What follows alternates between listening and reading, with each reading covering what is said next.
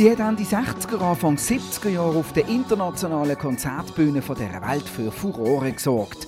Die erste progressive Rockband von der Schweiz und die einzige, die es zu einem Schallplattenvertrag mit einem amerikanischen Label gebracht hat. Die damaligen Stars haben gespielt, zusammen mit Pink Floyd, Uriah Heep und anderen Grössen. Und an diesem Wochenende, am Samstag oben, kommt es im Basler Atlantis zu einem einmaligen Comeback in der Region. Die Rede ist von der legendären Band Krokodil. Nachdem wir uns letzten Monat einem Mundart-Rap und damit der Musik für die junge Generation gewidmet haben, geht es heute um Musik von und für die obere Altersgrenze. Los mal, das ist der Podcast von der Basler Zeitung. Mein Name ist René Häfliger und ich freue mich ganz besonders, mit dem Düde Dürst, einem grossen Musiker aus der Schweizer Rockszene, zu Gast zu haben. Er hat 1968 die legendäre Krokodil gegründet und weil ich selber immer noch eher in der Schlagerecke daheim bin, steht mir bei so einem prominenten Gast der Nick Joyce als Musikredakteur von der Basler Zeitung zur Seite. Düde, du bist 76 und das beste Beispiel dafür, dass ein Vollblutmusiker einfach nie müde wird. Ja, mal, also müde werde ich dann manchmal schon auch. Also was ich nicht mehr mag jetzt, ist eigentlich ähm, jeden Tag spielen. Das will ich nicht mehr. Es ist einfach so gewesen, früher hat man jeden Tag gespielt, wo man jung war und jetzt ist es einfach so, dass ich noch Freude habe, wenn ich manchmal wieder eine Pause habe. Nick, du bist absoluter Musikexperte. Wenn und wo haben sich von dir und dem Düde die Wege das erste Mal gekreuzt? Also leibhaftig, erst vor acht Jahren muss ich sagen. Ich habe ein Interview gemacht mit dem Düde und dem Toni Vescoli. Sie sind damals äh, unterwegs bei der Wiedervereinigung der Sotterell. Der Span, wo der Düde dabei war, vor Krokodil. Also hat sich aus der Sotrel rausgegangen und hat Krokodil gegründet. Aber ähm, kennen tun uns vom Schreiben oder vom Losen schon ganz lange Zeit. Ich habe früher noch für den Tagesanzeiger geschri äh, geschrieben. Und so, als Zürcher Band haben wir wirklich immer wieder über Krokodile berichten, wenn es Wiederveröffentlichung geht oder Konzert oder Ja, ich kenne dich eigentlich auch von dort. Also eigentlich ganz früh von Zürich, vom Tagi. Und dann habe ich immer gemeint, der wohnt in Zürich. Ja, ich bin Scheinzürcher, oder? Man hört es ja, genau. Weißt du was, jetzt wo du sagst, äh, Le Soterel und Toni Vescoli, wenn man dir zulässt, du tönst ein bisschen wie der Toni Vescoli. Ja, das, hat, das, ist, das ist ein bisschen so etwas gewesen. Und das hat natürlich mit der, mit der Zürich-Schnur zu tun. Der Toni ist ja eigentlich auch in Zürich aufgewachsen und hat sich dort viel bewegt. Und wir haben einfach ein eine ähnliche Stimmlage. Und darum hat es beim Singen eben so gut gepasst. Ich habe ja immer die höchste Stimme singen beim, bei den Sotrels und den Tonionen und das hat eine gute Chemie gegeben. Was hast du mitgenommen vom Toni für die Krokodil und deine nachfolgende Karriere? Ja, einfach natürlich, dass ich mit den Sotrels äh, äh, eine, gewisse, äh, eine gewisse Bekanntheit erreicht habe. Mhm. Aber es ist, es ist eine ganz andere Musik gesehen, oder mit Krokodil. Es ist, wie gesagt, es ist, es ist eine progressive Rockband gesehen. Es ist, äh, aber was ich wirklich fragen möchte, ist, der Punkt ist, ihr spielt, wie schon gesagt, wie Solene schon gesagt, am 12. November spielt im Atlantis. Ähm, du, du, bist sicher in deiner Karriere viel im Atlantis auftreten, aber wenn es zum letzten Mal mit dem Krokodil? Mit dem Krokodil sind wir im 1969 das letzte Mal auftreten im Atlantis. Aber ich bin natürlich ganz viel vorher noch im Atlantis gewesen, mit den Sotres. Dort haben wir schon im 65 haben wir schon die ersten Gigs gemacht im TIS. Da habe ich nicht einmal das eigene Schlagzeug können mitnehmen, habe ich nur auf der Dixie Band ihrem Schlagzeug spielen. Und nachher habe ich ein paar Mal hat's einfach so ähm, Gigs gegeben mit, mit anderen Bands, wo ich irgendwie als Schlagzeuger dabei bin, immer mal wieder. 1969, das ist jetzt doch schon ein paar Jahre her. He? Das ja, ist das ist, glaube glaub, schon ein bisschen, auf ein mehr als 50. Ich bin auf die Welt gekommen. Grossartig. Wie hat sich die Musik ähm, verändert allgemein und wie hat sich eure Musik verändert? Ja, das ist, das ist äh, das mit der Musik verändern. Also ich bin einfach aufgewachsen tatsächlich mit Jazz. Weil ich han, das muss ich vielleicht eben noch sagen, das ist noch wichtig für mich, wenn man so fragt, ja, wie ist das mit der Musikgeschichte, wie, ist denn, wie hat sich das verändert? Ich bin mit Jazz aufgewachsen, wegen meiner Geschwister, die sind mit den Brüdern zwölf Jahre älter, die Schwester zehn Jahre älter, also, also ich bin so ein, Nach, ein, äh, ein Nachzüglerli gewesen. Und habe durch das natürlich dann immer viel Jazz gelesen und habe dann eigentlich ursprünglich mal Jazzmusiker werden, Jazz-Schlagzeuger. Zuerst habe ich mal noch ein bisschen Posaune gespielt, aber das, ist dann, das hat immer tönt wie im Zirkus oder an der Fasnacht. Auf jeden Fall, dann ist ja die Beatmusik aufgekommen in den 60er Jahren. Und dann habe ich halt irgendwie, ähm, weil ich ein fauler Sieg bin und nie geübt habe, mein Leben lang nie ein Schlagzeug geübt habe und überhaupt kein Instrument, ist dann das passiert, dass ein Kollege zu mir kam und gesagt hat, ich habe eine Beatband, wir suchen einen Schlagzeuger, willst gekommen. Da habe ich gedacht, ja, mal schauen und bin eingestiegen und habe gemerkt, am Anfang ist das ganz einfach gewesen. Man hat einfach einen Beat müssen spielen, mhm. geradeaus, nichts kompliziert. Und so bin ich in die Beatmusik hineingerutscht. Nachher sind die Soterels gekommen. Dann hat man dann ein bisschen gelernt, natürlich, weil man jeden Tag gespielt hat, während dem Spielen. Und dann ist die Zeit gekommen, 67, wo eigentlich der Prog Rock, der Progressive Rock, Underground, Psychedelic ist losgegangen im 67, wo auf einmal Bands gekommen sind, die eben sich nicht mehr an, die, an den Musikstil gehalten haben, wo man gesagt hat, es darf nicht länger als drei Minuten sein. Das hat auch mit dem Radio zu tun gehabt, natürlich. Dass die gesagt haben, wir können nicht etwas laufen lassen, das länger als drei Minuten geht. Und dann, wo auch Bands angefangen haben, improvisieren, Rockbands.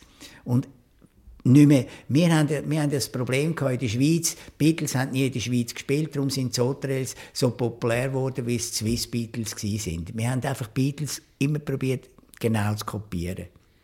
Irgendwie haben wir das scheinbar ja geschafft, oder?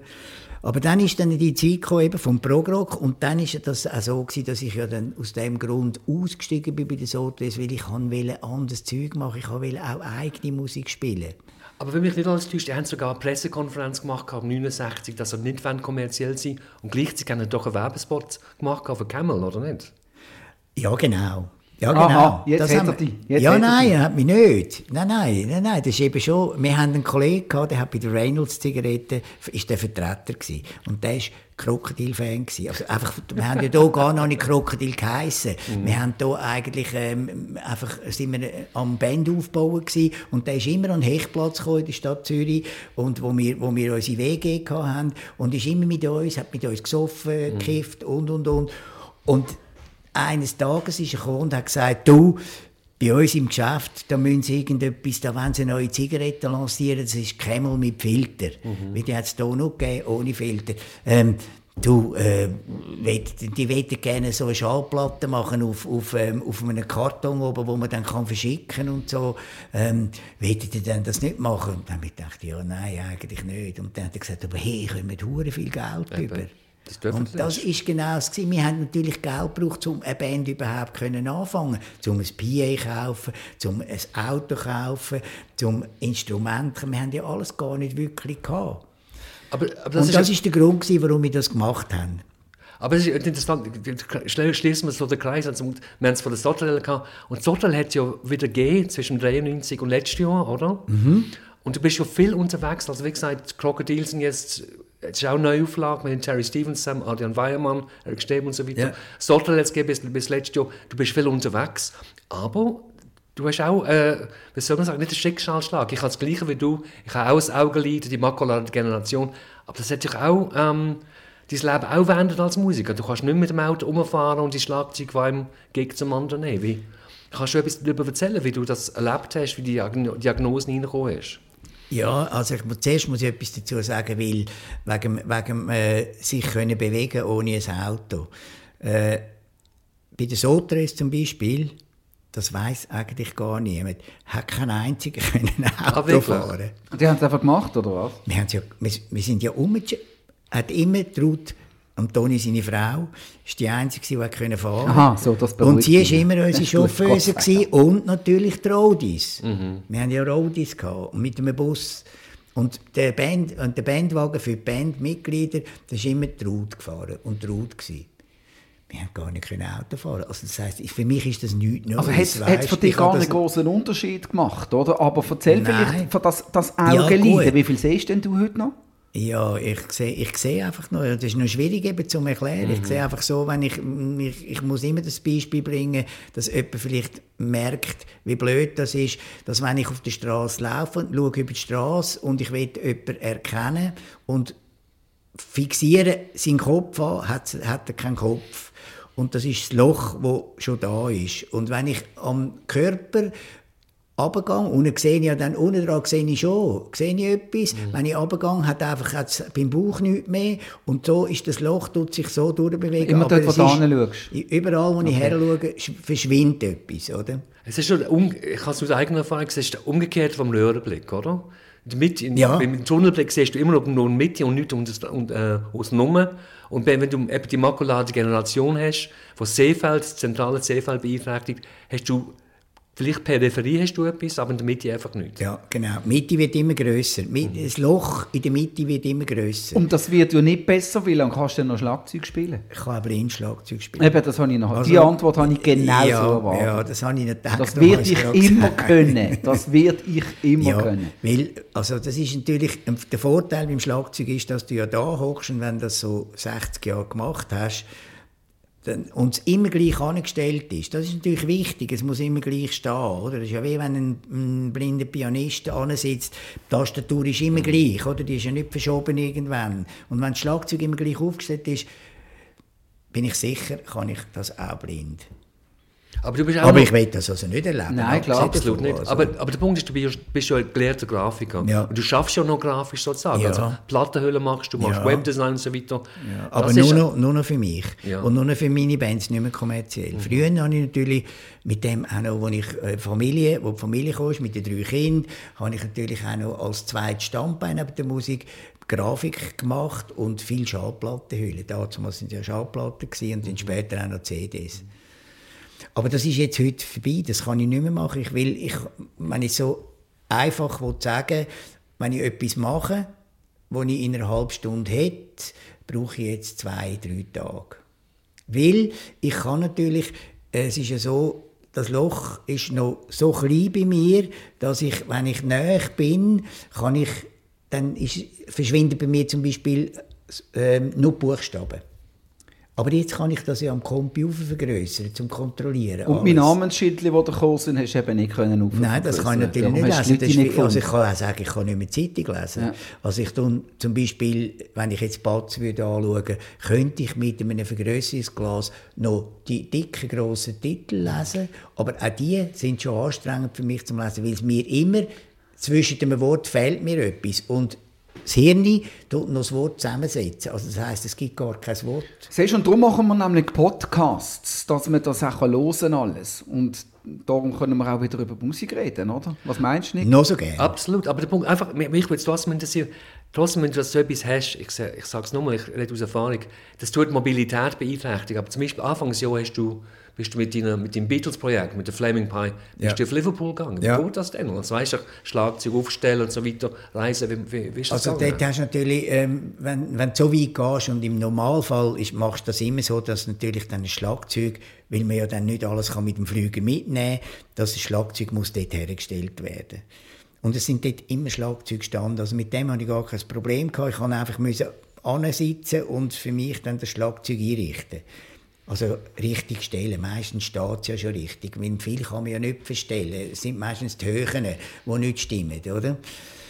Und sonst, vom Bewegen, habe ich mich natürlich, dass ich schon, da ich schon siebenmal in Liverpool war, habe ich natürlich mir auch hier schon immer wieder, wie ich das schon hatte, habe ich mir ganz viele Sachen gemerkt. Das ist etwas, wo man einfach krank, mhm. wenn man so krank hat, fängt man sich an Sachen merken und, und hofft, dass es immer gleich ist.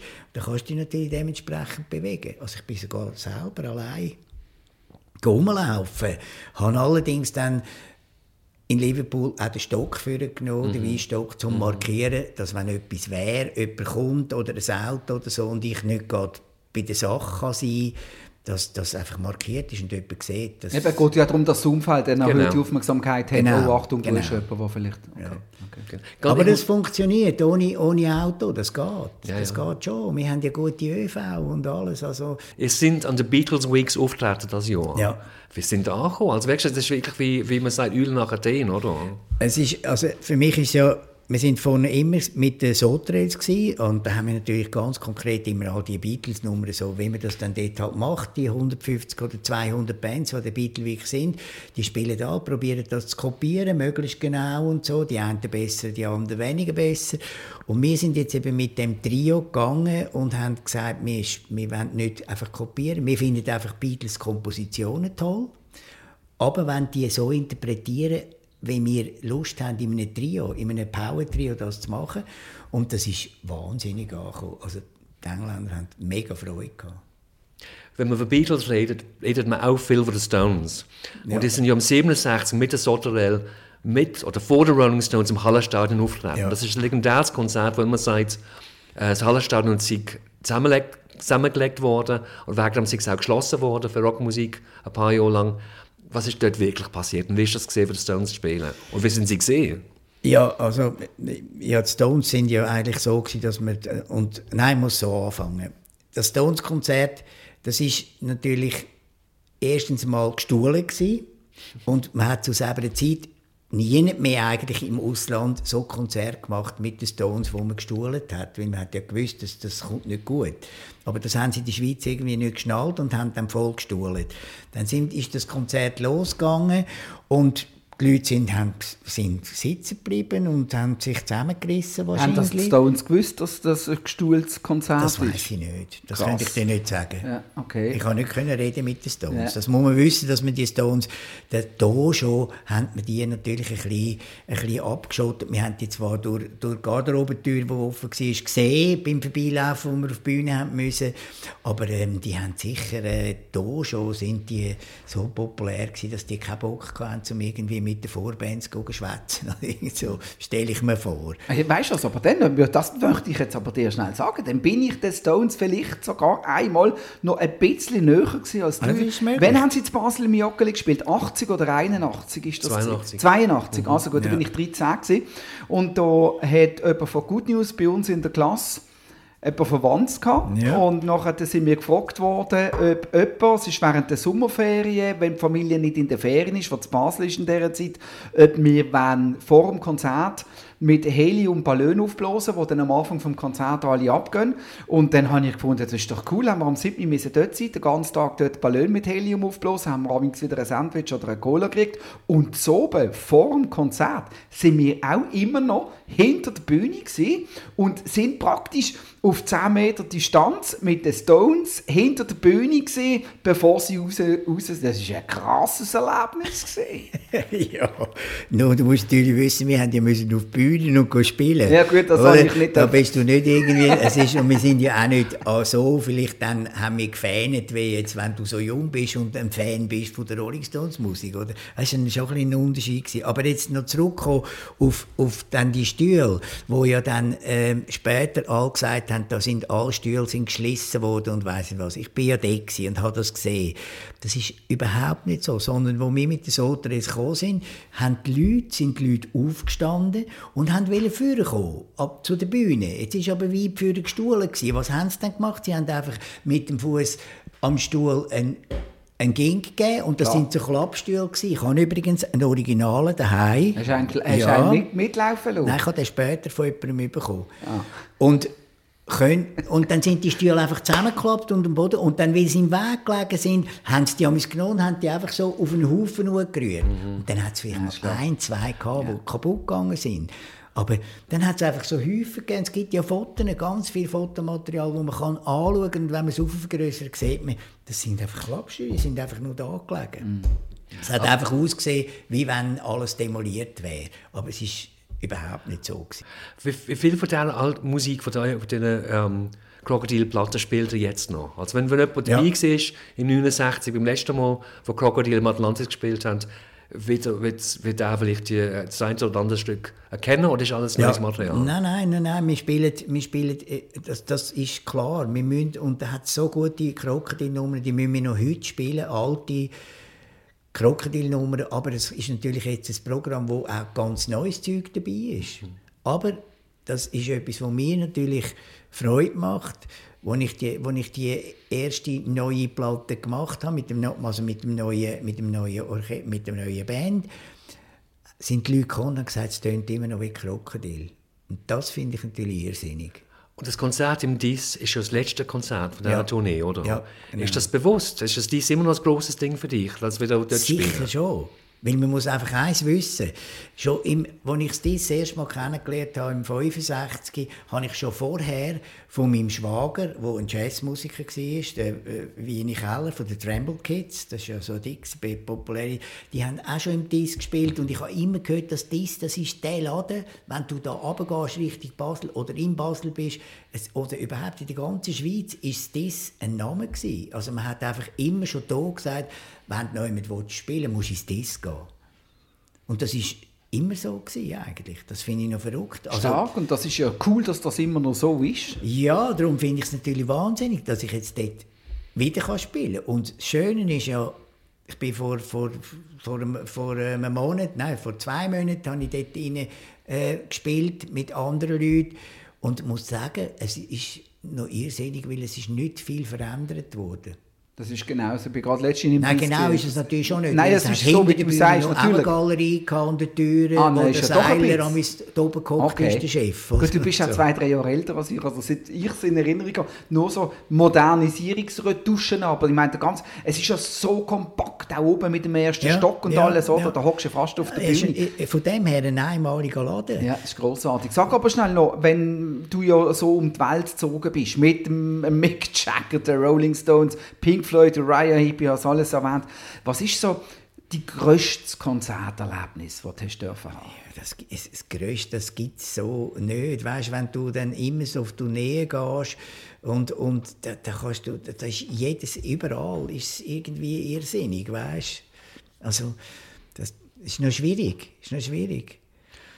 Ich muss dann noch etwas sagen, was noch, wo noch wichtig ist. Äh, weißt, es hat auch bei euch in der Zeit, wo ich mit Krokodil, die fünf Jahre, wo ich mit Krokodil gemacht habe, hat sich die Musik auch gerade noch mal verändert, weißt?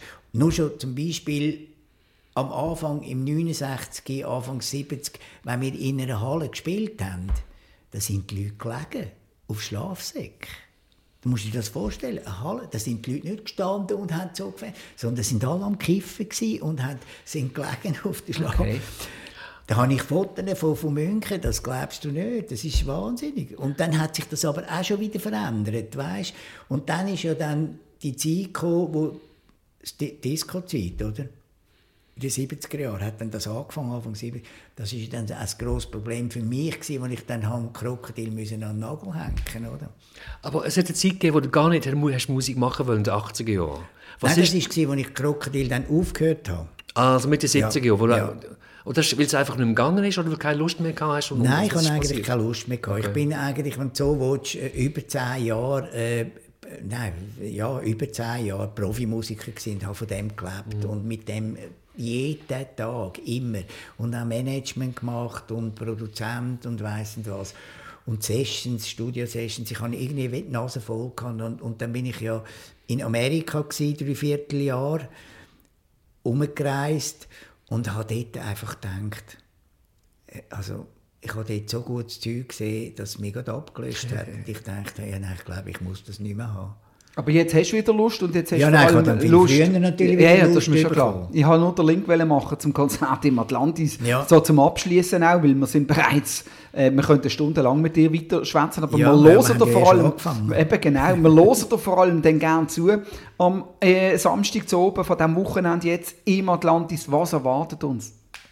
Ja, einfach Krokodilmusik. Also es gibt, es gibt solche, die sagen, es sei besser als je. Okay, da sind wir gespannt. hä? Da Das ist das Argument, gespannt. oder? Sag mal, wieso werden eigentlich die meisten Musiker so alt und sind so vital? Die leben ja nicht nur gesund, Ja, das, oder? nein, das habe ich auch nicht gemacht. Aber ich habe, ich habe wahrscheinlich bei Zeiten aufgehört mit Drogen. Und ähm, habe dann einfach auch ein bisschen, vielleicht ein bisschen seriöser gelebt als ein paar andere. Bist gleich ein bisschen ruhiger geworden. Ja, und sonst musst du halt vielleicht auch ein bisschen Glöckchen noch haben. Das kommt auch noch dazu. Also wir wünschen euch, ähm, dir natürlich ähm, vor allem auf der Bühne weiterhin viel Glück, aber natürlich auch im richtigen Leben und sagen vielen herzlichen Dank. Ja, ähm, du. Düde Dürst. Danke auch, du, wir freuen uns. Vielen Dank. Kommt, ähm, kommt und vielen Dank ähm, Nick Joyce von der Basler Zeitung.